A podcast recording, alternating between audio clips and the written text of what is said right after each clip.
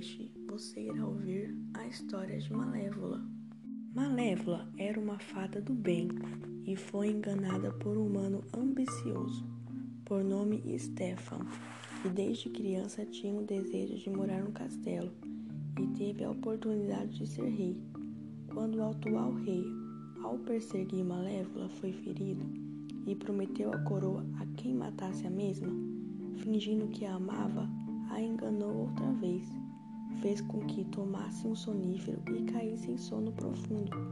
Como não teve coragem de matá-la, cortou-lhe as belas asas e as levou para o rei como prova na morte de Malévola.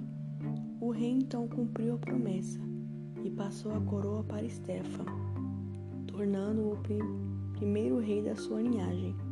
Quando Aurora nasceu, Malévola teve a oportunidade de se vingar lançou uma maldição na princesinha que, ao completar 16 anos, dormiria profundamente e só acordaria com um beijo de amor verdadeiro. Malévola esteve sempre perto de Aurora, protegendo-a, o que fez com que a tivesse como filha e a amasse, mesmo sem querer, pois seu coração não era mau ao aproximar a idade de se cumprir a vingança, Malévola tentou revogar a maldição, mas não conseguiu, pois era irrevogável, até mesmo para ela. Fez de tudo para evitar, mas foi impossível. Aurora feriu-se no pear e caiu em sono profundo. Malévola fez o príncipe que conheceu Aurora na floresta chegar até o seu leito e a beijar-se. Só que não era um beijo verdadeiro, o que a fez despertar o beijo dado por Malévola em sua testa.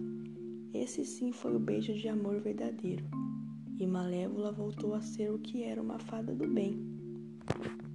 Este conto passou uma mensagem que nos faz refletir sobre o preconceito quando julgamos as pessoas pela aparência e por suas atitudes sem saber por que reagem de tal maneira, por ser diferente de nós, ou mesmo pelo que os outros dizem ao nosso respeito, e não procuramos tirar nossas próprias conclusões.